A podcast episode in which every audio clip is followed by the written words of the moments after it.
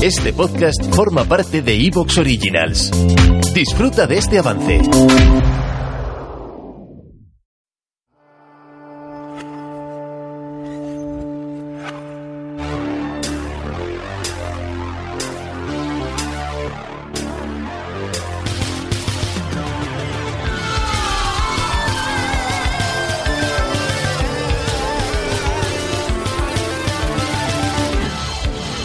Campamento Bienvenidos, bienvenidos a un programa más a Campamento Krypton. Nosotros, como ya sabéis, abrimos, abrimos las puertas a la gente de bien, a la gente que tiene el alma blanca, el alma bonita, a los críos, a la gente que quiere construir, que quiere ver cosas chulas. Pero en el mundo, en el mundo hay gente negativa, hay gente, hay gente, hay gente que mejor se podría perder por el bosque. Vamos a continuar nuestra senda por el camino, ¿no? De los, los villanos, los villanos de cine. Nos, nos gusta regodearnos en el mal de vez en cuando. Y es bonito, eh, bueno, pues escarbar un poco las vidas de aquellos actores y actrices que han encarnado a los antagonistas, a los villanos. Lógicamente, me acompañan J.L. Lynott. Hola, Breaking Bad. Piruete. Buenas noches. Armabot. Destruir humanos. B. Sánchez.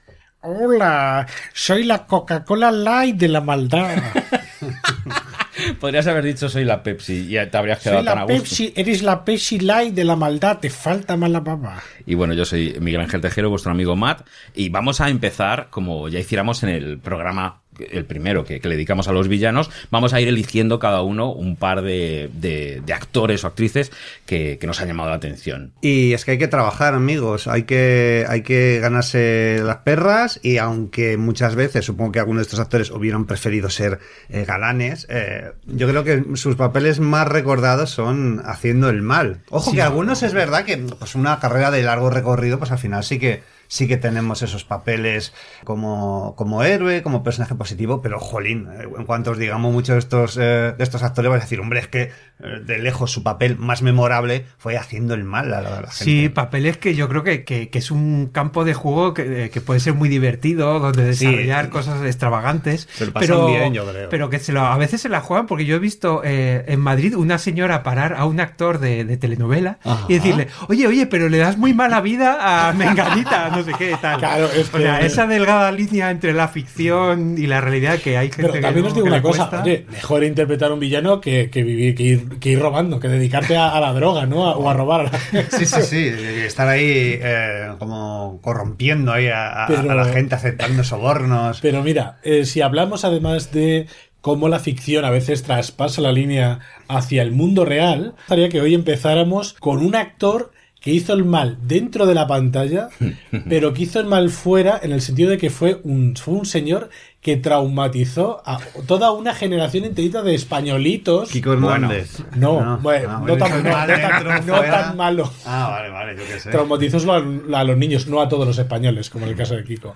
No, un señor eh, a quien toda una generación de españolitos le tienen un miedo atroz porque eh, les quitó el sueño durante, durante una semana. Bueno, españolitos, yo diría all around the world, my friend, porque es que cuando algo aparece en Los Simpson es que es universal. No sé qué edad eh, tenía exactamente, pero yo, estos, además que fueron dos episodios, eh, la conclusión se vio al día siguiente. Estamos hablando del misterio de Sam Slot, Sí, amiguitos. la- miniserie que luego tuvo un remontaje un- en, cinematográfico. en Europa pero- se, se pudo ver bajo el nombre de Fantasma 2. qué maravilloso. que, que- que bueno, me flipa. Y aquí el, el villano estaba interpretado por un actor europeo que se llama, o se llamaba, Reggie Nalder. Este, este actor era conocido ya cuando, cuando llegó a Estados Unidos como la cara que te hacía salir corriendo. En inglés, en inglés es más guay porque es The Face That Launched a Thousand Trips. Pero, pero ¿cómo vas a traducir esto? Pues Inició muchos viajes. es, es un señor que tú te lo encontrabas y cambiabas de acera. Básicamente este es el. Pero todos el nos tema. hemos sido ese señor. ¿Nunca se os ha cambiado alguien de hacer algo Es que- como vosotros? A mí ah, sí.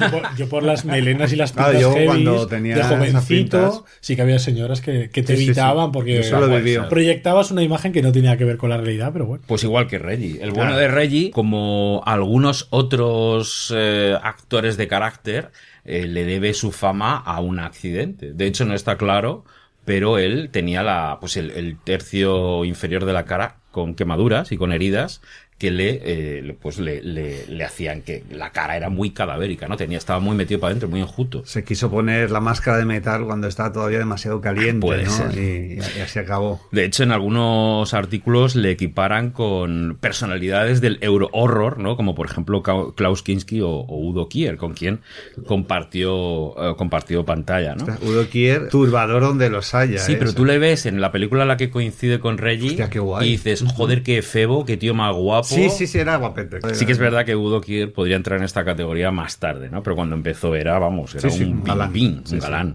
Nuestro amigo Reggie nace en, en Austria, eh, concretamente en Viena, pero ya empieza con el misterio porque en el obituario fechan su nacimiento en el 21, pero si vas a buscar información en internet te encuentras que nace en 1907. Bueno, un pifostio. Su madre era actriz, entonces de, de eso le viene. Y de hecho sus tíos tenían allí en, en su ciudad natal una especie de cabaret, de variedades. Un- es un chaval que se cría entre pues eh, los vicios, ¿no? El humo del tabaco, el alcohol y... y- Es una profesión poco respetable que, Claro. so- que solo atrae hacia ello eh, auténticos persons, ¿no? Claro. Y entonces el tío estudia, estudia teatro y si encuentra las pocas fotos que hay suyas de joven, con 20 años, era un galán. O sea, era un tío guapete. No, no queda claro, el tema del accidente está bastante escondido y no, no se sabe realmente qué le, qué le ocurrió. Pero claro, llega, llega un momento en el que ya... mm, Jugó, pues con no. fu- jugó con fuerzas ocultas, quizás, ¿no? No lo sabemos. Leyó un libro que no debía. De hecho, o- en medio de, en medio de la guerra en Europa, él se va desde Viena, se va a París en medio de la, de la ocupación y claro, se encuentra en ese momento haciendo un, pues una especie de número de cabaret que tenía él con una, que era pareja, con una mujer que era pareja suya también, que es, es un baile que yo no, no conocía esto, el Apache, Hombre, el tango Apache, El te lo tango iba- Apache. pero te lo iba a decir Pero- de broma. No, no, por claro. la película de, de Pajares. Pues- ¿No os acordáis con, con Paloma Hurtado? Sí, sí, se avanza. Eh, entonces, claro, él lo cuenta, ¿no? Eh, En una entrevista que, que la, esta pareja que tenía, que, que en, en el escenario, pues eh, actuaba de una manera muy sumisa y que eso lo disfrutaban un poco y que eso se podía ir de madre. O sea, estoy alucinando. Pero es que el tío, el tío menciona que tuvo funciones privadas para los nazis. Guay. A mí Claro. todo lo que estás contando me parece más interesante que la carrera cinematográfica. No, no, no, luego la verdad es que el tío se le dio, se le dio bastante bien, pero sí que es verdad que él menciona que por supervivencia hizo cosas de las que no, no estaba orgulloso, evidentemente. Una de sus primeras películas ya fue a las órdenes de, de Eric von Stroheim y, y además eso, rodada en Austria, con pasta francesa eh, y de hecho, en aquella época, en el 50, hizo una peli con un, con un tío que, que luego se convirtió en amigo suyo, que fue Vincent Price, pero eh, a las órdenes de Errol Flynn. Las aventuras del capitán Fabián cuenta este señor, nuestro amigo Reggie, nos cuenta que un rodaje con Errol Flynn era días en los que no se rodaba absolutamente nada, que la pasta se iba quemando, el director de la película eh, dimitía, es yo me voy, y la película termina el propio Errol Flynn. Es Hitchcock el que se fija en él para el remake que hace de El hombre que sabía demasiado es esta, esta escena mítica en el teatro donde este asesino comete el, el asesinato desde la, la platea, ¿no? Es interesante las órdenes que Hitchcock le da a Reggie para interpretar a este, a este villano. Le dice que se fije en la persona, en la víctima, como si fuera una mujer, que su rictus o sus maneras, su, su acting se base en la lujuria. Y todo esto se lo dijo mirándole al paquete de Reggie. De- de- entonces Reggie comenta, yo no sé si este hombre era un pervertido, era un genio, desde luego, pero tenía sus cositas. Eh, hay, yo solo he encontrado una entrevista con Reggie Nalder y es oro puro toda. Aquí es ya cuando en Estados Unidos empezó a hacer televisión a lo loco. Por ejemplo, hizo un par de episodios de, de thriller de Boris Karloff, de la serie.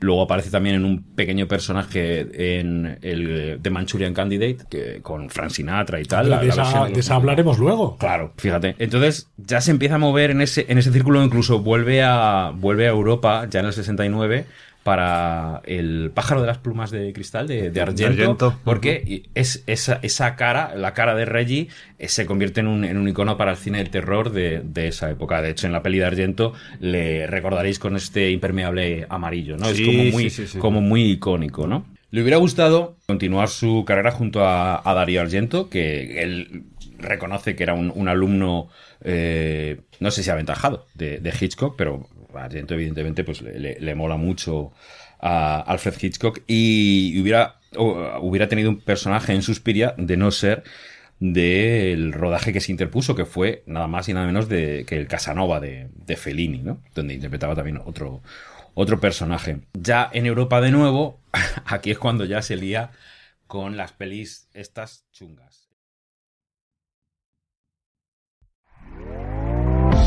¿Te está gustando lo que escuchas?